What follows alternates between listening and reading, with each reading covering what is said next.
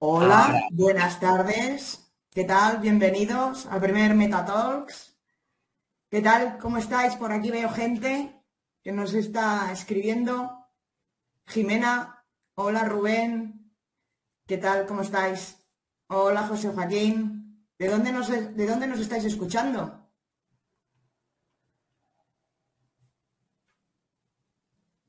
Se nos oye bien, ¿no? Sí, ¿no? ¿Tú me oyes, Nuria? Sí, ¿no? Sí, sí, sí. Bueno, ¿Nos ¿qué, podéis Nuria? en el chat que nos escucháis bien? Genial. A ver. si ¿Nos escuchan? ¿Si alguien nos escucha? Ah, sí, ya nos escuchan. Perfecto. Desde México, desde Madrid, Barcelona. Fantástico. Fantástico. Bueno, pues aquí estamos. ¿Qué tal, Nuria? ¿Cómo van? ¿Cómo estás? Bueno, pues, hola Nuria, hola a todos, buenas tardes, buenos días y bueno, deseando empezar con muchas ganas, con los nervios del lanzamiento, pero con mucha ilusión y con muchas ganas de, de que todos aprendamos un poquito más del metaverso y de bajar un poquito este, este hype que hay. Pues sí, aquí estamos. Esperemos que nos sirva a todos, que nos divirtamos durante esta horita, que podáis hacer las preguntas que queráis para luego los ponentes que nos den sus respuestas y poder aclarar muchos temas y muchas dudas que tenemos todos. Bueno, Nuria, por fin se ha hecho realidad MetaTalks. Por fin, por fin.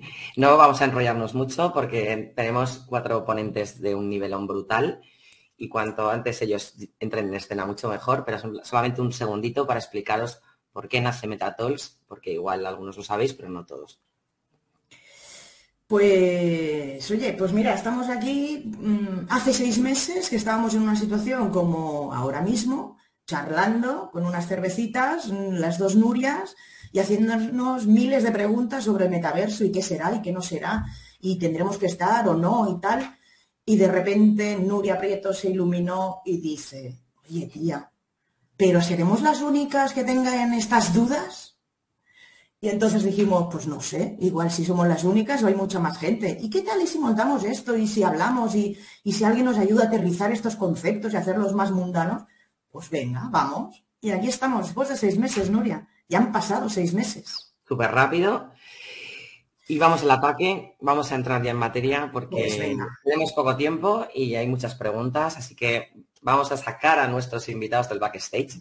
Venga, Vamos empezamos. por Oscar Peña, Chief Innovation and Technology Officer de Gunter Thompson España y autor del libro Metaversos. Hola, Oscar.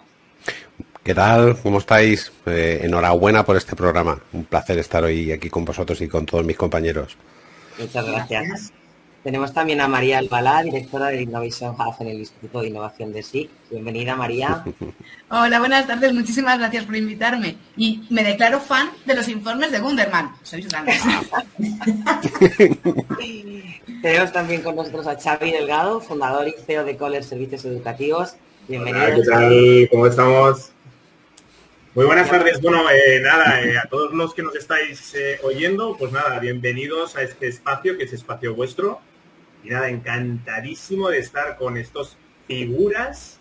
Y, y realmente, como digo yo, yo soy un aprendiz, así que no sé qué esperáis demasiado de mí, eh, pero bueno, voy a, voy a también a empaparme de lo que me digan ellos. Yo creo que todos, todos somos aprendices en esto, ¿no? O sea, al final yo creo que, que eso es lo bueno, ¿no? Que vamos a aprender todos juntos con, esta, con esta comunidad que vamos a crear, ¿no? Y por último, tenemos a Isma Fuentes, que muchos conoceréis como el Isma, Hola a todos, ¿qué tal? es dire- director de negocio, transformación digital y adopción del metaverso. Y nada, estamos todos, estáis listos, así que empezamos, Nuria. Pues venga, eh, os voy a pedir mm, brevedad, o sea, el formato va a ser que os la iremos lanzando preguntas que nosotras se nos han ocurrido en, en estas tertulias que tenemos y vosotros cuatro debatir sobre ellas. O sea, y- oye, no hace falta que estéis de acuerdo, ¿eh? Más bien, si estáis en desacuerdo, mucho mejor. ¿Vale? Y mm, un poco de brevedad para ir hablando todos, os iremos lanzando las preguntas y la gente puede ir haciendo sus preguntas, sus dudas que le vayan ocurriendo en comentarios y ya les vamos contestando al final 15 minutitos para responder preguntas de los oyentes, ¿vale? Venga, pues la primera pregunta, así, mm, claro y raso. Yo como empresa debería invertir en el metaverso. ¿Y qué respondemos a esas organizaciones que ahora se están haciendo esas preguntas? ¿Es pronto? Eh, ¿Hemos empezado la casa por el tejado? Pregunta compleja, ¿eh? Hemos empezado la casa por el tejado, que quede Total. Mi pregunta es, ¿esa empresa que quiere invertir alguna vez ha entrado en el metaverso? ¿Sabe qué está pasando ahí? ¿Sabe quién está ahí? Mm, ¿Ha intentado trastear a ver qué pasa, qué se cuece? ¿Qué es? ¿Tiene web? Porque algunas empresas, perdonar, ¿eh? Es que no tienen web y nos preguntan que si pueden hacer acciones en el metaverso. Yo digo, hijo, montemos una empresa de nuevo. Pero ahora, mismo se está poniendo mucho de moda el tema de em, crear espacios dentro de Spatial, ¿no? Y entonces se le dice a la empresa que ya está en el metaverso. Entonces es que vamos a partir de la base que eso ya es una web 2.5, pero eso no es en absoluto web 3. Es decir, con lo cual eh, yo creo que si vamos por este camino, eh, hay empresas que pueden decir, ¿ya estamos en el metaverso? No, o sea, tenemos que ser rigurosos en este sentido y decir que un espacio virtual en Spatial no es esta de metaverso. Aquí, yo, por, sumarme a lo que habéis dicho, eh, estamos todos, yo creo que haciéndonos preguntas, eh, y vamos a estar durante muchos años haciéndonos preguntas, ¿vale? Eh, creo que es una palabra compleja la del metaverso, muy compleja, tanto que lleva a confusión para muchas compañías, qué es lo que implica, qué tecnologías hay por detrás, por dónde tengo que empezar en todo esto, ¿no? Y entonces, claro, esto está llevando a que muchas compañías, por, por un mero hecho de marketing, yo creo, porque al final es hay, hay, que, hay que salir en prensa, ¿no? Y hay que hacer PR para estar ahí. Hay que mojarse en el barro, como yo digo, ¿no? Y, cuando, y cuando abordas procesos de innovación, está bien que muchas compañías ah, pues eh, empiecen a poner sus, empiecen a dar sus primeros pasos con algo, ¿no? Pero sí que es cierto que, que, que hay que poner un poco de coherencia en qué es lo que se hace y cómo se hace, ¿no? Es decir, entender metaverso solo como experiencia inmersiva me parece erróneo, absolutamente erróneo, sabiendo eh, el, amplísimo elenco de tecnologías que hay por detrás, que implica todos los modelos de negocio, que implica todas las divisiones y departamentos de una compañía y que y no significa que se tenga que hacer ahora, significa que tenemos que empezar a pensar efectivamente, si en nuestro proceso de digitalización, y pongo sobre la mesa que llevamos 30 años digitalizando empresas, y hay algunas, como dice Isma, que aún no tienen ni web o no saben qué hacer con la web, ¿vale? O que no la eh, quieren. no la quieren, también hay que preguntarse si se necesita o no se necesita. Esto al final, a mí, a mí me recuerda mucho, ¿no? Eh, este, la pregunta de ¿Tienen que estar las marcas o las compañías en el metaverso? Hace 10 años o 15 años nos preguntábamos si tenían que estar las marcas en las redes sociales, ¿no? Eh, y fíjate lo que ha ocurrido después, ¿no? Entonces, pues yo creo que estamos en, lo mismo, ¿no? Y hay que dejar madurar todo esto y, y, no dejar de experimentar. Eh, está bien que las compañías experimenten, pero también hay que ser humildes a la hora de explorar nuevas tecnologías. Si se explora Spatial, se explora Spatial. Si se hace una tienda Orange en Alt VR, que es una plataforma, pues se hace y se experimenta y ya está, ¿no? Eh, no todos tienen las mismas capacidades de hacer un metaverso propio como puede ser Cupra o, en, o Vodafone eh, y no todos, eh, pues, pues a lo mejor pueden implementar NFTs por temas fiscales dentro de su propia organización, ¿no? Entonces, bueno, creo que es un proceso que, todavía requiere de mucho, de mucho debate y paro, porque si no me... No, y Oscar, fíjate que yo también te diría que en el fondo también el metaverso lo que nos está dando es una serie de señales, de mensajes a las empresas que en el fondo no significa que tengan que estar presentes físicamente, entre comillas, ¿no? En esos espacios virtuales, sino que nos están dando un mensaje de tenemos que hiperpersonalizar la experiencia de compra. Entonces, con lo cual, ah, yo creo que eso también es importante que las empresas se den cuenta, ¿no? O sea, que es que no solo es el hecho de estar en ese espacio virtual, sino pensar muy bien cuál es su producto, cuáles son sus servicios y realmente transformarlo junto con la gamificación, junto con toda la parte de esas eh, tecnologías emergentes que están asociadas al metaverso. que os interrumpa un segundito, por favor. Es que tenemos a alguien del público que está diciendo que no se ve la emisión. No sé si nos podéis confirmar, porque veo que hay comentarios que parece que sí, yo lo estoy viendo a través de LinkedIn en paralelo con el móvil y se ve, lo que pasa es que va con un poquito de... sí, eso es, eso normal, es el... Pero desde luego yo en el móvil la veo. Sí, yo también, era por confirmar también si alguna persona de, que nos esté viendo nos puede confirmar, porque hay varios comentarios en el, en el chat que, dicen que no se ve nada. Es porque ya está colapsando la estructura de la web. estamos quitando. Imagínate cómo queremos estar en el metaverso. Pues perdonar la interrupción y continuamos, continuamos, ¿eh? Perdonar la interrupción. Xavi, ibas a decir, o sea, Isma, perdón, ibas a decir... No, no, por favor, soy de la generación de primero tú. Pues yo me gustaría apuntar una cosa, y es que eh, al final, para mí, o la forma en la que yo estoy viendo el metaverso, para mí es un canal más, un canal más de comunicación. Y, y, lo primero que tienes que pensar es, ¿el público objetivo al que quiero dirigirme está en ese canal? Porque el canal que ahora, o sea, la gente que hay ahora mismo en el metaverso es un núcleo de gente muy concreta, con unas edades muy concretas y muy segmentaditas. O sea, puede haber sus diferencias, pero no es el grueso de la humanidad el que está en el metaverso. Entonces, yo como empresa me interesa como canal de comunicación porque mi público objetivo o el público objetivo que voy a tener de aquí a 10 años está ahora mismo ahí, me apetece que me vean y si me apetece que me vean, ¿por qué no crear lo que decía Xavi, una experiencia de usuario? Al final eh, es un canal de comunicación, lo que a diferencia que los canales tradicionales, son una valla publicitaria o, un anuncio en televisión, me permite crear un, algo donde la gente quiera pasar tiempo haciendo algo, ¿vale? Es una experiencia, puedo crear una experiencia y con una cosa que a mí me parece maravillosa y es eh, ahondar en el terreno de, de, los sueños y de la imaginación, porque en el metaverso de repente se rompen todas las restricciones de la física, se abre un mundo de posibilidades y no dejamos de, de verlo como una réplica del mundo real, o, queremos hacer una réplica del mundo real. Y a mí esto me recuerda también a, otro momento, y fue cuando se pasó de la web al móvil.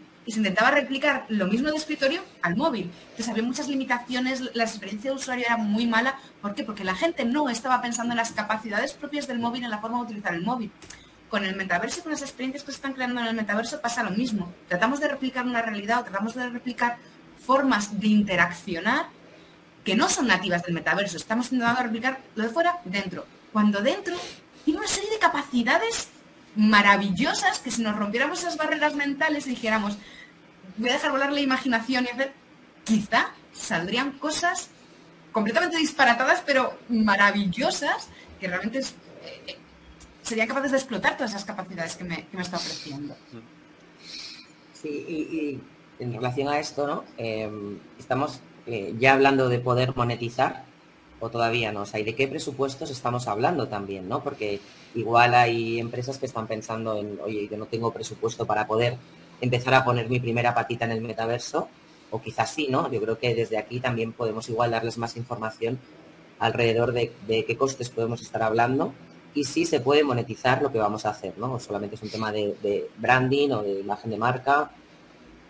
Yo por mi parte quisiera decir voy a ser rápido, que lo que estoy viendo ahora mismo demasiada prisa y es normal porque estamos en una era muy conectada, pero imaginaros en los años 80 los que lo vivimos, cuando empezó a venir la web 1, que pasábamos de estar con, con folios trabajando a máquina, que lo hemos visto, y con tarjetas perforadas, nadie se preguntaría en su sano juicio, oye, ¿cómo voy a monetizar una pantalla? Es que no, es que ni nos enterábamos de lo que se estaba moviendo. Yo creo que el problema que tenemos ahora, en mi punto de vista, y quiero compartirlo, es que como estamos muy conectados, se oye mucho, pero es que estamos empezando. Y estamos mezclando terminologías que me gustaría que mis compañeros os ayudaran, porque metaverso no es solo monetizar. Creo que la gente está equivocándose, está llevándose el metaverso al MMO, a lo que es el multiplayer, que no, eso es otra cosa. El metaverso tendrá diferentes capas como las tenemos ahora con la capa presentación, aplicación, transporte, red que tenía el modelo OSI de ISO, que eso nos recordamos los antiguos. Y el metaverso ahora tiene muchas cosas, porque parece que lo estamos centrando solo en la experiencia inmersiva, pero nadie está hablando en conferencias de cómo la IoT puede llevar mi imagen de un pecho a un banco de pruebas de un hospital para ver si tengo un cáncer. Eso es metaverso y ahí estamos tokenizando NFT una foto y no se monetiza nada, ¿no? Entonces yo creo que ahora lo que conviene es enseñar bien y buscar expertos en cada una de las capas, porque que una persona hable de todo, eh, para mí es un error. Y es el error que creo que ahora se está haciendo en metaverso. yo te, aquí, eh, por apuntalar lo de Isma, porque tiene toda la razón del mundo en lo que acaba de decir, ¿vale? Eh, solo tienes que preguntar dentro de las empresas cuántos programadores web 3 tienen las compañías, ¿vale? O salir a la calle y preguntar qué es esto del metaverso. Es que nadie sabe ni definírtelo, ¿vale? Es, es, es extremadamente complejo de definir, ¿vale? Pero es cierto que implica, eh, implica, tecnologías maravillosas que no tienen por qué monetizarse. Es decir, cuando llevamos 30 años y cuando preguntas a las empresas qué han hecho con Internet, unas han creado modelos de negocio, ¿vale? Por lo tanto, han monetizado esfuerzos muy concretos y han lanzado servicios y productos muy concretos al mercado. Y, y Internet ha supuesto esa columna vertebral con la que les ha permitido, ¿vale? Articular todo eso, esa operativa, ¿no? Eh, en, el, tema del metaverso es lo mismo, o sea, olvidémonos solo de experiencias inmersivas, VR y todo lo que vemos, porque hay mucho más, además de las de AR o realidad mixta, ¿vale? Eh, pongo un ejemplo eh, que saldrá en, enero, que seguramente conocéis, que es el de Alfa Romeo, ¿no? que va a revolucionar la industria de automoción y que tiene a otras compañías de automoción tirándose de los, de los, de los pelos, ¿vale? Porque ha decidido lanzar el primer NFT de su propio vehículo con un gemelo digital. ¿Eso qué significa? Significa que a partir de ese momento de que compres un vehículo, ¿vale? El NFT va a ir evolucionando y te va a decir, cada vez que pasas una revisión, va a quedar marcado en un contrato digital, ¿vale? Cuando lo vendas en segunda mano, va a quedar certificado en todo esto. Eso significa una revolución absoluta de todo un modelo de negocio tradicional que lleva años y, ¿vale? Eh, manejándose y que es una revolución en sí misma porque está conectado con ese futuro de la automoción que pasa por el software del vehículo. Ya no pasa por el vehículo, el vehículo es obsoleto. ¿vale? Es el software que lleva el vehículo, que podremos pagarlo por suscripción, que podremos activar lo que queramos dentro del vehículo, ¿vale? Entonces, es cierto que es muy temprano para establecer modelos de negocio, pero sí que es cierto que las marcas, dentro de bien si son espacios inmersivos o bien con el uso de determinadas tecnologías, porque hay muchas, eh, se pueden monetizar. La gran preocupación de, de, las marcas ahora, más allá de buscarle dinero o no, porque yo empiezo a preguntar a las marcas si las marcas, esto es un laboratorio de experimentación, es cómo pueden atribuir el esfuerzo a la marca, ¿vale? Es decir, si yo hago un esfuerzo y me gasto 150.000 euros en hacer alguna inversión vinculada con esta palabra tan de moda, si luego cuando hago y salgo a la calle y pregunto, ¿os acordáis de esta acción? A la gente le suena la marca que lo ha hecho, como ha ocurrido con Nike, con Nikeland o con Adidas, eh, con el lanzamiento de sus, de sus avatares virtuales, ¿vale? Que han sido un tremendo éxito, ¿vale? Preguntemos en España si eso va a ocurrir eh, lo mismo, porque todavía eh, recordemos que la mayor parte de los esfuerzos que se están desarrollando, eh, pues o no tienen, como decía María, ¿no? El, espectro todavía, pero es lógico, estamos en los, en los inicios, ¿no? Que, desearíamos, ni lo estamos, creo, acertando en cuanto a las plataformas sobre, sobre las que hay que lanzarlas, ¿vale? Y esto es otro, esto es otro debate. Eh, cuando, por ejemplo, este verano salió eh, las ayudas del Estado para la creación de eh, pues, plataformas de metaverso y que las empresas pudieran estar, una de las, de las cuestiones que aparecían en el pliego era precisamente que no hubiera nada relacionado con las criptomonedas en ese, en ese digamos, en esa plataforma. Entonces, a ver, no es contradictorio en sí mismo por el hecho de que al final en, las, en, el metaverso, en, las, en, los mundos virtuales, precisamente, si estamos hablando de criptomonedas o de NFTs, como tú hacías eh, ahora mismo, estamos hablando de lo que se conoce como el derecho a la propiedad distribuida. Y no entienden, no entienden que realmente esto está intrínsecamente dentro de la naturaleza del metaverso. Entonces, Sí, es que yo, yo creo esto que dices ah, lleva bastante confusión, porque yo no mezclaría el concepto criptomoneda con, con la propia naturaleza de lo que se está desarrollando ahora a nivel de experiencias inmersivas porque el mundo fungible, de la economía fungible que todos conocemos, ¿vale? Eh, fiduciaria, eh, va a ser una, una, economía más en cualquier proceso de experiencia inmersiva. Es decir, no no tienes que comprar Vale que ahora de, Sandbox, la mayor parte de Centraland, casi todos tienen su token, tienen su criptomoneda, ¿vale? Pero está claro que eh, si ese es el escenario, los metaversos con su sistema de financiación no van a funcionar, ¿vale? Porque la gente no está dispuesta, no todo el mundo está dispuesto a pasar por un crypto wallet para poder hacer una transacción, ¿vale? Lo que yo, lo que yo no renuncio es que es a que eh, desconectemos los esfuerzos económicos o de monetización, que no tienen por qué serlos siempre, es decir, habrá momentos en los que no, ¿vale? Eh, pero el hecho de que una compañía pueda vender a través de un contrato digital, y ahí es donde meto la parte de tokenización, no hablo de criptomonedas, ¿vale? Para comprar un asset virtual o no, me da lo mismo mm, porque no separemos nunca el mundo físico del mundo virtual, ¿vale? Porque yo creo que la gran, la revolución está ahí. Eh, pero es que forma parte de ese proceso el meter la tokenización, ¿vale? El, hecho que, el ejemplo que os ponía antes de Alfa Romeo, el NFT no es que compres el coche, el, NFT va con el coche, ¿vale? Es simplemente un contrato digital que asegura, ¿vale? Y garantiza que todas las revisiones que tu coche, todo lo que le has hecho al coche, ¿vale? Si has tenido un accidente o no has tenido un accidente, de cara a las aseguradoras también es otra revolución. Entonces, pensemos en términos de que, de que la tecnología, y vuelvo a insistir, la tecnología que hay por detrás de muchas de estas eh, cosas que estamos hablando y conceptos raros, ¿no? Como las criptomonedas, sirven para otras cosas que no es solo las criptomonedas, ¿vale? Que creo que ese es el error, ¿eh? Porque hay mucho, ah, pues hay de todo, ya vosotros lo sabéis. ¿No creéis, que, mm, que ha habido un momento en el que tanto identificar Bitcoin o blockchain como moneda está siendo contraproducente? Porque al final el blockchain tiene una serie de capacidades intrínsecas que independientemente de que se pueda cambiar por dinero o no, sus capacidades intrínsecas ya valen dinero. O sea, es un contenedor donde tú puedes meter información y puedes hacer acciones. Y solamente eso, independientemente de que tú lo puedas cambiar por un euro o no, eso tiene valor en sí mismo y tiene una serie de capacidades que al identificarlo con moneda muchas veces lleva a confusión. O sea, a lo mejor la gente que está muy metida en este mundo no, pero la gente desde fuera dice, ah, no, es que esto es una criptomoneda, es que solamente vale, o sea, literalmente como si fuera una moneda, y no, es sí, ahí, María, si me permites, y no es que sea conspiranoico, pero mira, llevo como blockchain desde 2014 que me he hecho varios máster, eh, al, gobierno le interesa confundir blockchain con criptoeconomía, y perdonar que lo diga, ¿no? Porque con blockchain, mira, coger el caso del Alfa Romeo Tonale. ¿Para qué vale lo del Alfa Romeo? Eh, lo que se está buscando con metaverso es la descentralización de la sociedad, de, SOC, la, de la ciencia, de SAI, eh, Alfa Romeo Tonale va a poder meter su NFT en Cupra, en el MetaHigh de Cupra, donde todas las partes interesadas van a poder ver y colaborar para mejorar motores, para mejorar ambiente. Y además, personas de verdad, no la Greta, personas de verdad van a decirnos si eso en emisiones es bueno o no es bueno, porque va a darse fe y además fe de verdad, de la gente que valide con tokens. Entonces, el concepto de metaverso, yo solo quisiera decir, si os gusta el cine, no es Ready Player One, que es que la gente se equivoca, es origen decepción. Es hacer una cosa que nunca hemos hecho. Si intentamos replicar lo mismo en formato 4.0, uno dirá, bueno, ese NFT es el libro digitalizado. No, es que esto va más allá. Porque a lo mejor el seguro se mete ahí y si el NFT dice que vas a más de 140 por hora, mm, ya veremos luego la privacidad, el seguro dice, pues te sube el seguro.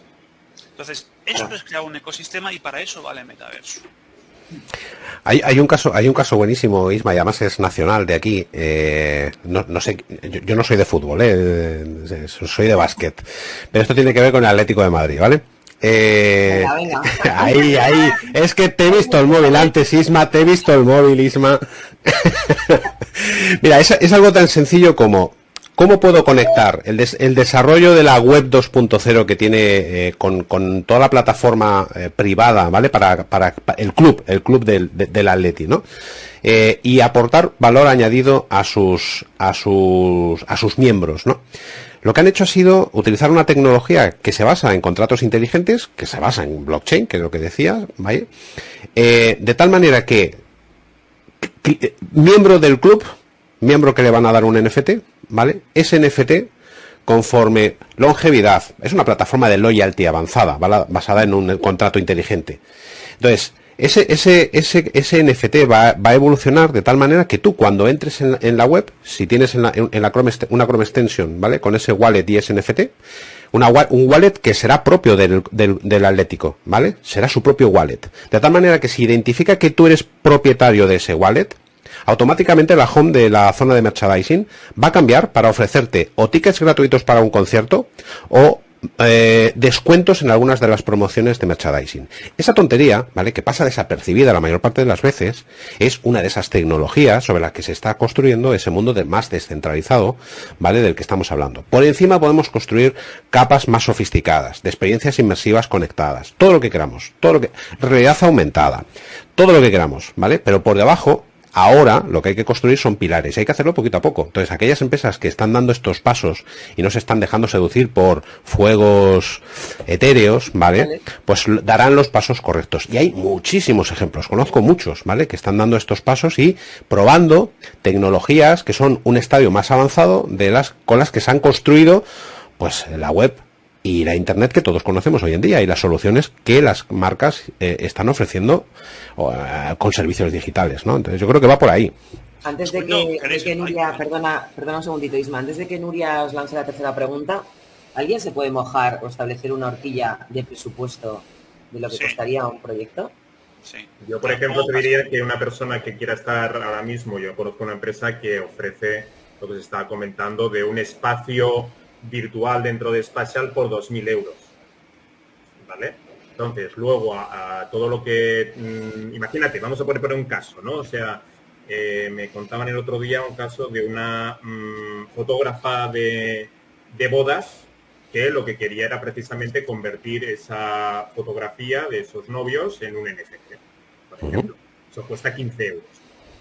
¿Vale? O sea, quiero decir, Estamos hablando de cantidades astronómicas como yo recuerdo en su momento cuando aparecía eh, en el programa, en el punto de mira de criptopelotazos que animo a la gente a que lo vea en, cuatro a la carta.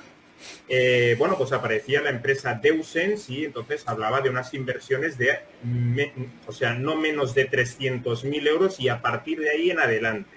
Entonces, no confundamos, es lo que dice Oscar, es decir, empecemos por las bases, por poco, y evidentemente el que tenga músculo económico como las que han aparecido ya, pues ole, por ellos. Yo si me permite, Xavi, si queréis, os cuento, porque ya me ahorita, si queréis, un caso real de un proyecto, de negocio. ¿Queréis que lo cuente y cuánto va a valer? ¿Os apetece? Venga. Un poquito breve, pero, pero cuéntame. Súper breve, ¿vale? La Liga de la Salud para los Niños. Un proyecto metaverso que estoy haciendo, ¿vale? Que es poner unos tótems digitales con avatar cada niño que apunta a lo que está comiendo cada día. En base a lo que come se te organiza su receta, el avatar va mm, poniéndose más grande o más pequeño y va viéndose cómo los pulmones se van afectando y la sangre se pone peor o mejor y además le va indicando cuánto le va a costar a la sanidad dentro de 20 años si sigue tomando azúcar. Todo esto se tokeniza, se, se suma en todos los colegios y entonces suben con unas puntuaciones en base a, esos tokens que quedan registrados y tendrán acceso a ciertas mm, subvenciones los colegios que proporcionen más la salud. Perdona que os cuente solo titulares, pero es, de eso va Metaverso. ¿Vale? No va. Y ¿esto qué puede costar? Un millón y medio. Esto, pero es que no hace falta invertir un millón y medio, hay cositas que se pueden hacer desde abajo. Pero quería que supierais que, ya hay proyectos de metaverso de concepto, ¿vale? Luego ya lo llamaremos como sea. Era solo para que supierais que hay casos reales. Sí, sí. Pero de, hecho, probar y meterte como usuario en cualquier espacio y probar a ver qué está pasando y cómo se vive ahí y qué pasa. Es que es gratis. O sea, es que puedes entrar con un portátil o con un ordenador mm, relativamente nuevo y por lo menos te vas haciendo una idea de qué está pasando ahí, que es el primer paso si quieres meterte en pero, María, mira, precisamente la tercera pregunta va relacionada con lo que acabas de decir de los espacios, ¿no? O sea, una característica de lo que es o será metaverso es que es interoperable, ¿no? O sea, que en teoría, sobre el papel, en un futuro... Cuidado. exacto. En un futuro podemos ir de un lado a otro. vais, o vais a quemar evidentemente, para que esto ocurra hay mogollón de barreras y problemas que primero se deben solucionar, ¿no? Pero dicho esto, si hoy yo, mm, no sé, mm, una consultoría quiere abrir eh, un negocio en el metaverso, no es un problema decidir dónde invertir esto. ¿Debemos esperar o no? ¿O qué hacemos? Yo creo que hay que tener coherencia, dos dedos de frente, ¿vale? Y, hacer las cosas poquito a poco, sin la fiebre esta que nos entra de querer tenerlo en dos semanas, ¿vale? Porque yo, yo he tenido peticiones de, de, oye, ¿puedo tener en 15 días un metaverso? Digo, no, tres, no uno, tres puedes tener, ¿vale? O sea, es, es eh, parece que 30 años de experiencia en el desarrollo web todavía nadie, nadie, la gente no ha aprendido, ¿vale? De que las cosas llevan su proceso. Eh, el tema de la, interoperabilidad es eh, una de las eh, claves cruciales del, funcionamiento, ¿vale? Eh, es muy difícil que todo sea interoperable. Es como decir, ¿va a haber un único metaverso? Pues no me he metido yo en berenjenales por decir la palabra metaversos en el libro. O sea, me han, me han dado, pero como panes, ¿vale? Pero fíjate, pero me río porque hace una semana eh, Thierry Breton, el comisario de Interior de la Comisión Europea, ¿vale? Precisamente habla de metaversos. No existe el metaverso. Es una utopía. Es una palabra etérea, ¿vale? Es como decir internet, internetes, ¿no? Pues, pues sí. No, lo que, ¿vale? Pues, pues no. podemos llamarle a internet metaverso, ¿vale? Ok. Pero eso llega, será dentro de 15 años, si, eh, si lo llamamos así, ¿vale? Pero lo que es cierto es que cada empresa quiere hacer su propia experiencia inmersiva, su propio metaverso, su, lo que sea, ¿no? Por lo tanto, eh, ahí están esos esfuerzos. Entonces, la interoperabilidad es la parte más difícil de todo ello, porque implica muchísimas cosas. Implica algo que creo que un compañero que nos está viendo, que se llama Jesús Mazo, ¿no? Preguntaba si descentralizado o descentralizado. Pues es la misma pregunta, ¿vale? Porque afecta a todo esto. Tú dile, dile a Facebook, ¿vale? Que, que haga interoperable todo su ecosistema que tiene dentro. Dile a Google lo mismo. Dile a Apple lo mismo, ¿vale? Etcétera, etcétera, etcétera. Entonces, ¿qué es lo que va a ocurrir? Van, van, a, van a convivir dos mundos, una Internet, ¿vale? Igual que es en la Internet hay cosas más privadas, menos privadas, más centralizadas y menos centralizadas, pues tendremos proyectos descentralizados donde hay una altísima interoperabilidad, como ocurre con los proyectos de Real Player eh, Me para el caso de los avatares y otros tantos que se están desarrollando para otras cosas y otros que no tendremos que decidir dónde está, ¿no? Es igual que cuando montamos un e-commerce decidimos, no, pues yo me lo monto en Shopify y no lo quiero en Amazon. Pues oye, ole tus huevos, ya está. Bueno, en el caso de, por ejemplo, como la empresa Vans, ¿no? Al final eh, tiene que pensar cuál es cuál es mi, nicho de mercado, mi target, ¿no? O sea, al final son pues eh, jóvenes, ¿no? Y, al principio eh, Vans, por mucho camisetas que tenga y que haya evolucionado con mochilas y estuches y etcétera, o sea, al principio hacía monopatines. Y entonces pensaron, bueno, pues nosotros, ¿cómo hacemos, no? ¿Dónde tenemos que, posicionarnos, no? Y cómo debemos posicionarnos. Y lo que hicieron fue crear su skatepark. ¿Vale? Entonces, evidentemente, a través de un concepto, no nos olvidemos, las empresas no se lo pueden perder, que es el concepto de la gamificación. ¿Vale? ¿Qué gamificación? Puede entenderse, como lo ha entendido Burberry, de crear un videojuego sin gastarse un euro porque lo han creado la propia, digamos, el propio departamento de desarrollo de la propia empresa, o se puede entender como una experiencia de compra iterativa. En el fondo que también eso es lo que conlleva la, gamificación, ¿no? Pero que no nos pensemos siempre que tiene que ser un videojuego. ¿Vale? Pero que la cuestión es, ¿cómo ha hecho Vans? Pues Vans ha creado una experiencia gamificada y luego pues ya sabemos no la eh, tienda virtual donde se podían eh, cambiar pues, los puntos que habías conseguido para hacer trucos etcétera no pero fíjate que Vance eh, decía ¿cómo, cómo, cómo lo traslado no pues oye a qué me dediqué yo al principio a hacer monopatines. Pues un poco tenemos que o las empresas tienen que pensar en esa esencia aunque haya de diversificado hmm. su modelo de negocio pero esa esencia y a partir de ahí saber exactamente que hay espacios donde realmente está ese, ese target. Yo te diría, Xavi, apuntando a eso, y no sé también qué opina María, eh, hay que tener cuidado con esto de la interoperabilidad. Yo doy, mi, yo mi punto de vista, pero me quedo tranquilo a nivel conciencia. O sea, al final aquí manda Gandalf, que son las siglas de Google, Amazon, Netflix, Facebook, ya sabemos, Apple y todos hay algunos que se están metiendo mucha pasta en Decentraland, en Maná y tal, y en otras plataformas, cuando al final digan los grandes, esto va a ser el 90% de metaverso, cuidado que hay cosas que no se podrán mover y te las vas a comer con patatas. Entonces yo tendría mucho cuidado y andaría con pies de plomo. No se sabe todavía, pero cuidado porque al final esto no puede ser el caos. No sé tú cómo lo ves, María, y me gustaría preguntarte a ti, Xavi, cómo lo veis en el mundo de educación, donde también, cuidado con esto, me gustaría saber cómo se van a mover en plataformas inmersivas educativas. Pues yo te quiero poner una analogía que me puso ayer eh, Jesús Serrano de Microsoft, que me encantó. Cuando salieron los wallets para los móviles, cada sistema operativo tenía su propio wallet. Al final, ¿qué ha pasado? el passbook de Apple se ha impuesto que todo el mundo lo estaba utilizando y que si tú querías tener tus entradas o lo que fuera, necesitabas tener algo compatible con el passbook de wallet porque las empresas te lo estaban ofreciendo en el passbook de wallet y no te lo estaban ofreciendo de otra forma. Todos han tenido que pasar por el aro. Pero eso, lleva pasando tradicionalmente con muchos sectores, con muchos productos, desde que el mundo es mundo, los estándares, o sea, siempre se han sacado eh, sistemas que no eran compatibles entre sí, que servían para lo mismo y al final el mercado ha impuesto uno por X motivos, ya sea porque hay intereses por debajo, porque sean las empresas o porque el propio usuario ha decidido, pienso yo que es en el VHS, el beta y, o, los Blu-ray en su día. Y, ha habido muchos eh, sistemas y al final se ha quedado uno, dos y encima no han sido nunca interoperables. Con esto va a pasar lo mismo probablemente pase lo mismo. Que se pueden crear capas intermedias a lo mejor para que una cosa que no es interoperable de forma nativa se pueda integrar. Volver interoperable. Pues si hay dinero de por medio y hay el interés, un interés económico en que se haga, se hará. Si no sale rentable, no se hará. Y, por otro lado, eh, comentabas en el, mundo educativo. Yo, por ejemplo, veo que, mm, o sea, sé que hay proyectos de, universidades, de, centros educativos, pero en concreto universidades que ya están entrando en el metaverso. Y justo esta mañana estaba hablando con unos compañeros y estábamos planteando, nos estábamos planteando hasta qué punto puede llegar a ser interesante o no. Yo creo que puede llegar a tener muchas aplicaciones, sobre todo todo lo que son realidades aumentadas, realidades extendidas, realidades virtuales.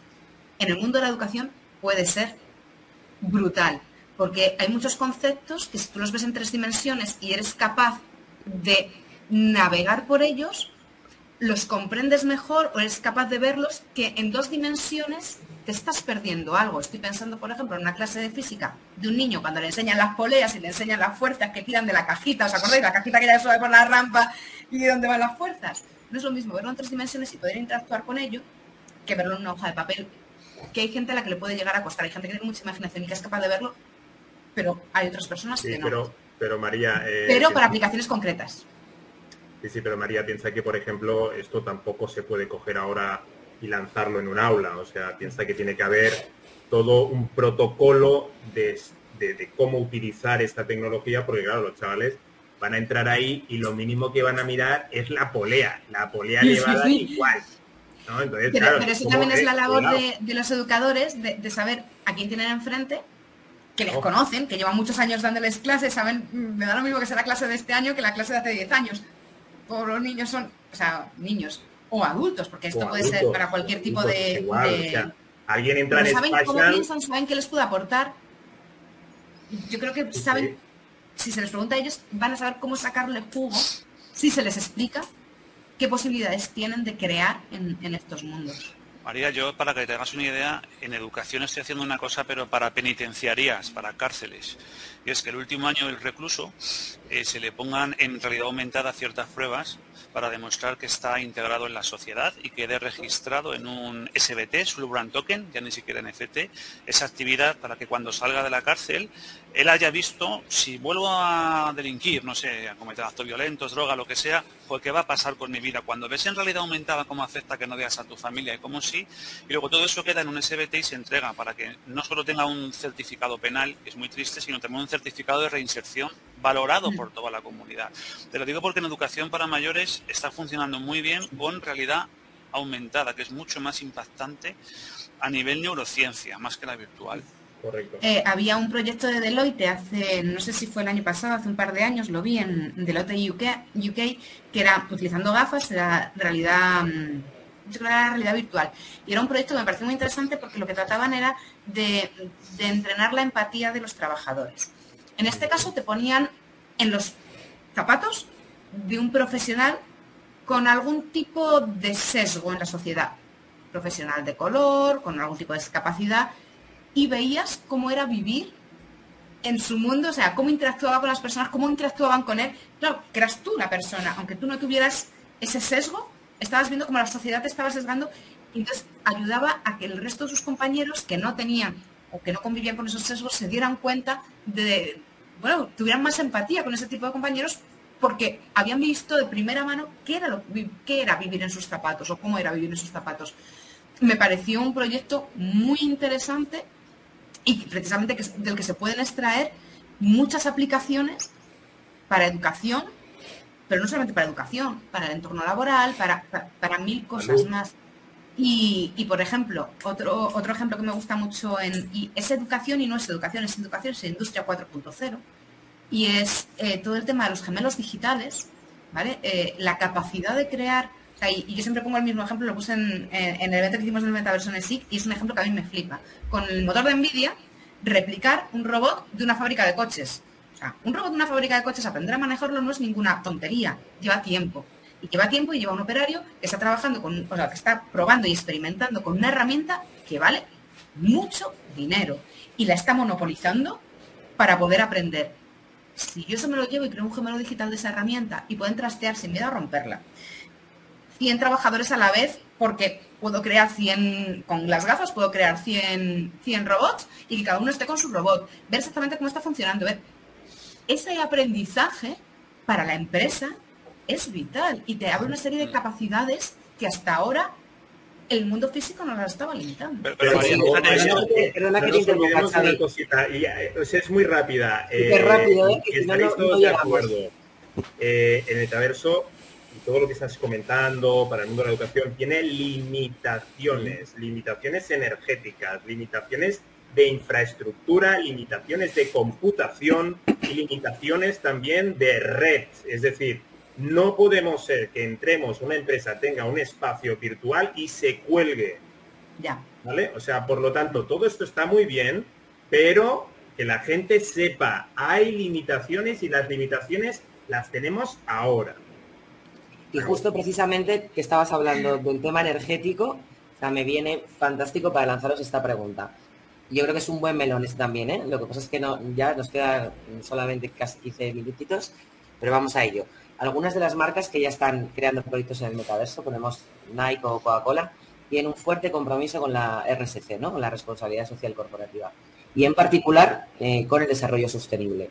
¿Cómo veis? ¿Es compatible para el negocio y será justificable la contaminación digital del metaverso? ¿O puede esto lastrar el desarrollo de negocio en el metaverso de algunas compañías?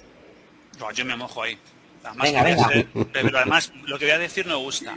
Es una patraña lo del consumo energético, lo siento porque a ti de discutir. O sea, es la gran puta mentira, y perdón por lo de mentira, no por lo de puta. Vamos a ver. Mira, una gafa virtual, mira cómo me raspo Vamos a ver. En un mundo tenemos todos una tablet, un móvil, una televisión en cada una de las habitaciones, ahora de repente nos preocupa el consumo energético. Mira, mis huevos. Vamos a ver, hemos ido a Marte, señores, tenemos una sonda en el Sol, otra en Plutón, y no somos capaces de convertir el calor que se genera en la energía en, centrales hidráulicas reversibles. Gran patraña. O sea, que es que no quiero discusiones, no la hay, porque es que es poner un pie donde no lo hay. Tenemos formas de revertir la energía. La energía ni se crea ni se destruye, se transforma. Coño, el metaverso es el oso, usemos la fuerza del oso. Todo lo que. Blockchain, no calienta tanto blockchain, coño, ya tenemos calefacción gratis para la gente. Miremos donde se pueda, donde la gente no pueda pagarse la calefacción. Venga, un, punto menos. Ucrania ya tiene calor para todo el año. Segundo, perdonad que sea así, pero es que me parece que esta discusión es de, de Telecinco. Perdonad. Ah, y ahora atacarme, atacarme, pero es que soy el greenwashing como de Green Purple y el Green Rainbow. Hasta los Green X, ¿sabes? perdón, perdón, perdón. No, no, yo no, ya, yo ya he perdido la, yo ya he perdido la, la partida con Isma porque esta, esta discusión la llevamos de, de varios. Eh, es mi gemelo digital, no, sé, no sería el café de 18 horas que tuviste, ¿no? Bueno. Oye, estaría rico el café, ¿no? O sea, con, con, Isma ya este tema ya se ha zanjado absolutamente. Estoy de acuerdo que se tienen que cambiar, evidentemente, los, digamos, los hábitos. Eh, se tiene que pensar más en, por ejemplo, eh, los centros de datos eh, que sean completamente, desde el punto de vista energético, sostenibles. sí que es verdad que hay un interés para que esto sea así Evidentemente estoy completamente de acuerdo con Isma de que realmente se podría perfectamente aprovechar toda esa energía para reconvertirla, pero desgraciadamente, pues por ejemplo, tenemos ahora mismo una cuestión que es precisamente todo el problema en Europa sobre el, tema del gas y que ahora mismo Alemania está más por el tema de eh, el tema de la seguridad de la energía, es decir, primero me caliento yo y al planeta que le den, ¿vale? Entonces, con lo cual, pues bueno, al final sí que estoy de acuerdo con, con Isma con el tema del greenwashing. Eh, pero bueno, eh, todo el tema de energético, tú estás diciendo, ¿no? Eh, Nuria, decías, ¿no? si realmente esto es una responsabilidad por parte de las empresas. Evidentemente yo creo que sí, porque los valores, los valores que tienen que transmitir precisamente tienen que estar alineados con los valores de la juventud, con los de la generación Z, con los de la generación AFA, que son gente que busca mucho la justicia, o sea, son buscadores de justicia y que realmente lo que desean es eh, cambiar pues todo lo que nosotros desgraciadamente hemos hecho mal. Por lo tanto, sí que... sobre todo, no podemos tener un discurso en el plano físico real, ¿no? Y otro en el metaverso. O sea, al final, esto no deja de ser una continuación y esta coherencia hay que, hay que mantenerla en cualquier entorno, ¿no? De, todas, de todas maneras, estoy con, con Isma debemos de preocuparnos lo justo, sí que puede, si le queremos buscar las cosquillas, se lo podíamos haber buscado hace 20 años a cualquier empresa, ¿vale? Con los centros de datos, es decir, quiero decir, de, lo que pasa es que tratamos las cosas como si el cambio completo se produjera en el momento en el que lo tratamos, ¿vale? Estamos en, este momento precisamente las tecnologías sobre las que se va a construir este concepto de metaverso eh, son un tipo de tecnologías de bajo consumo, el problema está en que esas tecnologías están en desarrollo, ¿vale? Desde la computación y, los nuevos procesadores con los que va a operar la computación hasta el propio 5G, del que todavía no, por mucho que nos pongan en los móviles 5G en la pantallita, todavía no lo, no lo estamos disfrutando, ¿vale? En su plenitud, ya llegará. ¿vale? Hasta otras tecnologías mucho más sostenibles, ¿no? Fijaos los movimientos que están teniendo incluso las criptos, ¿no? Como Ethereum para hacer incluso el minado mucho más sostenible, ¿no? O eh, ¿Por qué las compañías en todos sus departamentos de innovación y desarrollo y tecnología no hacen acuerdos de cooperación y colaboración? Que creo que es una palabra que en este nuevo estadio de cosas en las que estamos debería de abordarse con compañías energéticas que donde la energía sea sostenible, ¿vale? Y de esa manera, pues ya está, es que el círculo se cierra, no hay que no hay que inventar la rueda, hay que querer hacerlo y es fácil hacerlo. Completamente de acuerdo con todos. es que no tengo mucho más que aportar. Yo voy a hacer una pregunta a Oscar al respecto y es, mira, cuando se intentó meter el Hyperloop en España con el señor Elon Musk, eh, quien más acojonado estaba era Iberdrola y Endesa, porque Elon Musk decía, mira, mi viaje va a ser gratis porque de la energía que yo genero la voy a comercializar. Entonces, ¿el problema es la energía o quién se queda con el pastel de la energía, Oscar? Que sí, que sí, que sí, que creo que está claro el panorama. Bueno, em, ya hemos hecho las preguntas, se nos acaba, nos quedan diez minutitos. Hay preguntas que nos han hecho que os voy a transmitir y también las, respondemos así pim pam fuego, ¿vale? Entre todos. Mira, la primera pregunta nos la hizo Quisco y nos dice, ¿qué diferencia hay entre el metaverso y un MMO? Antes has hablado tú un poco, Isma, de esto, pero Sí, el, el MMO es el, viene de las siglas del Massively Multiplayer Online, que evidentemente tiene que ver, pero es que para mí metaverso es mucho más, eso es solo una capa. El MMO para mí no sé si se refiere a eso. Eh, pero Isma, Isma Quisco lo hace, lo hace, lo hace. Está, está, está, está, afilando, afilando, afilando, afilando. No, no, si conozco a Quisco, si sería la pregunta apuesta. Para mí hay mucha porque yo no me centro en eso. De hecho, a Quisco le diría, es la misma diferencia entre gaming y playing y ya con eso creo que respondo, porque hay una gran diferencia entre gaming y play. Pues para mí la misma entre metaverso y MMO. Hablando de, la definición de metaverso, comentabais antes que hay, hay discusión. A mí, yo el otro día leí una que a mí me gustó mucho, y es una definición un poco sui generis. Y, y era definir el metaverso como un momento, el momento en el que tu vida digital va a cobrar tanta relevancia como tu vida física. Entonces, ese, ese punto de inflexión en el que el online y el físico tienen la misma importancia para ti y quieres pasar al mismo tiempo online físico, me da lo mismo que sea en un mundo virtual, que sea en una pantalla, que sea con gafas, de cualquier forma. Pero ese momento en el que la vida digital cobra la misma importancia que la, que la física, me pareció una definición bastante bonita, bastante acertada de, de lo que podría ser el metaverso. Sí, estoy de acuerdo con Isma, es decir, como respuesta a esto, al final estamos hablando de un, de un juego masivo, ¿no? Eh, que sí que es cierto que puede compartir engines de desarrollo y todo lo que tú quieras, pero lo que decíamos al inicio, es decir, si vemos el metaverso como una mera experiencia inmersiva con avatares para jugar o relacionarse, se acabó aquí la discusión, ¿vale? Porque si yo de pronto te digo que metaverso también es ir con unas gafas de realidad aumentada, salir a la calle y que, una marca me ponga una oferta comercial eh, por la zona en la que yo estoy pasando o me haga una serie de recomendaciones basadas en eh, análisis a futuro de mi pues eh, MMO ya queda fuera, ¿vale? Entonces, son muchas capas, unas van complementándose y habrá marcas que utilicen unas, otras que utilicen otras, ¿vale? Y, todas serán válidas. ¿Que podemos jugar en el metaverso? Pues seguramente que, que sí, también, claro. ¿Por qué no? Otra pregunta, la de Jesús Mazo. ¿Cómo veis el presente y el futuro del ecosistema metaverso? ¿Serán plataformas centralizadas o dApps? De momento centralizadas. Eh, porque es lo que comentábamos antes, ¿no? Y me parece que eh, alguien de, los, eh, de las personas que están en el, como oyentes lo decía, ¿no? Es decir, al final vamos a estar, dependiendo de, de las grandes compañías, bueno, evidentemente en esta plataforma que se ha creado sobre cuáles deben ser los estándares que deben regir todo el metaverso, ¿no? Precisamente han quedado fuera o que no han querido entrar, pues precisamente las grandes, ¿no? Eh, porque ellos van a su rollo, que no me expliques tú eh, cuál, cuál es tu idea o qué pretendes hacer, ¿no? entonces, bueno, la cuestión de la descentralización, pues sí, es una aspiración, pero como dice, el otro día vi un meme muy interesante, ¿no? Que era una figurita que intentaba alcanzar como un globo que ponía Web3, ¿no? Y entonces, y por detrás, como una figurita mucho más grande que la retenía, ¿no? Y eran las, eh, digamos, el aspecto legal de los países, ¿no? Y al final era como, no puedo llegar porque me, me retienen, ¿no? Por lo tanto, es una, es una gran, eh, todo el tema de la sociedad descentralizada es precioso, ¿vale? Pero tenemos un gran obstáculo que es precisamente la legislación. Entonces, bueno, va a haber, mm, sí, va a haber esta, eh, eh, esta coexistencia ¿no? entre ah, lo centralizado y lo descentralizado. Pero bueno, en principio Metaverso tenía que ser descentralizado, pero bueno. Claro, claro. De hecho es uno de los grandes potenciales que tiene, si no se aprovecha. Claro.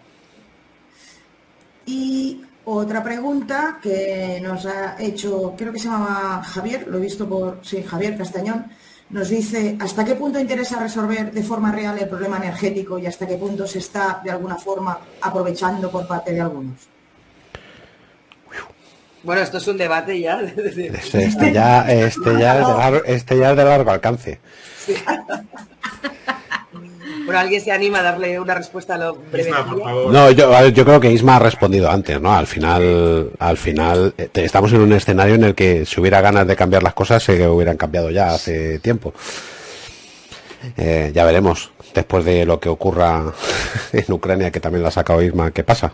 Casualidad o causalidad que suba tanto la energía ahora que estamos empezando.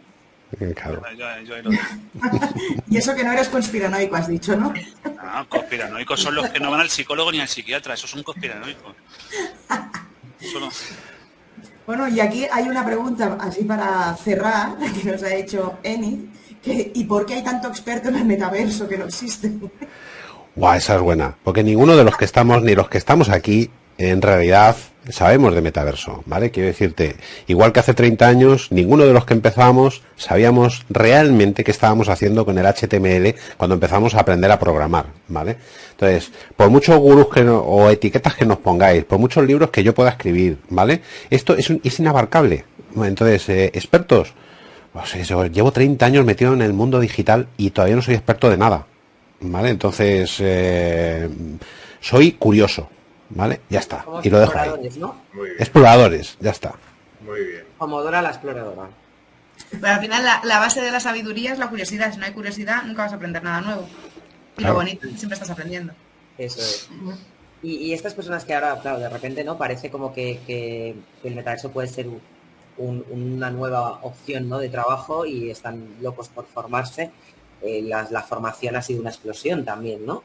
Eh, lógicamente todo el mundo ha aprovechado el hype eh, en la medida en la que ha podido, ¿no? Eh, recomendáis, cómo, mejor dicho, cómo recomendáis que la gente investigue o se informe o aprendas sobre esto. Pues algo mira, más autodidacta o, yo, yo que Yo llevo tres máster, ya, ¿eh? Sí, eso- que dirijo un máster, oye, eh. ¿Qué Bueno, por eso os Ahí, estoy ahí. Ahí. María, Ma- María, saca, saca ahí. y te diré que por lo menos hay que conocerlo. Pero me parece siempre que la mejor forma de aprender, lo siento en el alma, es probarlo. Métete, trastea, mira a ver qué pasa. Luego ya, si quieres formación más reglada y quieres eh, aprender lo que hay por debajo o, o que alguien que haya trasteado más te cuente cosas, oye, pues para eso también está la formación, están los másteres, están los cursos, que a lo mejor, a lo, mejor te- lo que simplemente te sirven para, para abrir la mente y para que te plantees determinadas preguntas, que nunca está de más. Pero yo creo que la experiencia es un grado. Yo os puedo recomendar después de tres máster a gente, no a escuela, ¿vale? Raúl Cruz, por ejemplo, es uno de los que más se aprende. Oscar Peña, de los que más se aprende. Patricia por cierto, Lanza, tenemos a Raúl Cruz por aquí haciendo preguntas. Sí, Sí, Raúl, que, un- que para mí el metaverso es una palabra, he escrito todo junto, ahí va la hostia 4.0. Ahí va la hostia, porque va a ser la hostia. Bueno, Xavi, tú también estás en este tema de la educación. Te dejo ahí un Sí. minutito para que hagas una cuña de vuestro máster. Bueno, la cuestión es que es un máster que precisamente es 100% competencial, es decir, es 100% práctico. ¿Por qué? Porque yo tengo la filosofía eh, de que una persona aprende cuando realmente eh, siente que aquello es útil. Y no hay nada más, eh, eh, digamos, eh, que le hace feliz a una persona cuando hace algo con sus propias manos. Ese entusiasmo que provoca, ¿no? Con lo cual es un eh, máster diseñado precisamente para eso, para aprender las técnicas que son necesarias para la industria del desarrollo del metaverso para poder hacerlo posible, ¿no? Y por lo tanto, ya que ahora mismo estamos tan faltos de, bueno, esos, es- esas, esos mundos virtuales, porque hay muy poquitos, pues que la gente sea cada vez más capaz de, evidentemente, esto, el desarrollo es una acción coral, ¿eh? Nadie puede coger y decir, no, no, yo voy a hacerlo todo. No, no. Eh, lo que pasa es que sí que, evidentemente, aprender esas técnicas y luego especializarse, pues evidentemente, de cara al futuro laboral es estupendo para los jóvenes y así de esta manera también revertiremos la tasa de paro juvenil que tenemos en España y evidentemente también para que la gente que quiera hacer una reinvención de su, de su carrera también lo consiga, ¿no? O sea, con lo cual, ahí lo dejo. Pues invitarnos, bien, pues. Xavi y María, invitarnos a ESIC, a vuestro instituto. Mira, yo os voy a meter la cuñita. Venga. El día 3 de noviembre tenemos un evento on de internet sobre web 3.0 a las 7 de la mañana, 10 y media, a Juan 23. Si os queréis venir a conocer la escuela, pasaros, que vamos a estar allí. Así nos ponemos, nos nos conocemos en Yo os persona. invito a Valencia, 27 de octubre. Así que... Madre ya. Ahí tenemos la eh, agenda, apuntar, 27 de octubre. Valencia, 3 de noviembre Madrid. Pues yo os invito al metaverso con B-E-R, Metaverso, de cerveza. Ahí lo dejo. A ese Hostia, voy yo. ahí vamos, ahí vamos, ha ganado. Oh, bravo, bravo. Bueno, es- estamos en el último minuto ya. Estamos en el último minuto. Bueno, eh, a mí se me ha hecho cortísimo. Yo me quedaría con vosotros toda la tarde. Ha sido un lujazo teneros, de verdad. Muchísimas gracias porque, bueno, os hemos exprimido todo lo que hemos podido, pero si hubiéramos podido más, lo hubiéramos hecho. Oye, hacemos un, hace- hacemos un Ibai de esto de 24 horas seguidas. Bueno, claro, oye, hagamos una maratón, una maratón. 24 no aguanto. Me tenéis que dar muchos cafés desde de esos 18 horas. ¿eh? De esos, de esos aquellos que duran tanto. Y, y nada, no- comen, de Isma, no verdad comen, que, ¿no? que- que estéis aquí y, y agradecer también a todos los que habéis dedicado una horita a estar con nosotros, que esperemos que os haya gustado y nada, recordaros que os vemos el 6 de octubre, que tenemos el siguiente Metatols, donde hablaremos sobre recursos humanos y metaverso. Y bueno, no sé si alguna vez os planteado si podréis cobrar algún día la nómina en criptomonedas o NFTs, pues empezaremos por ahí. Así que nos vemos, muchísimas gracias a todos y de verdad un placer Gracias. haberos tenido. Gracias. Abrazos a todos.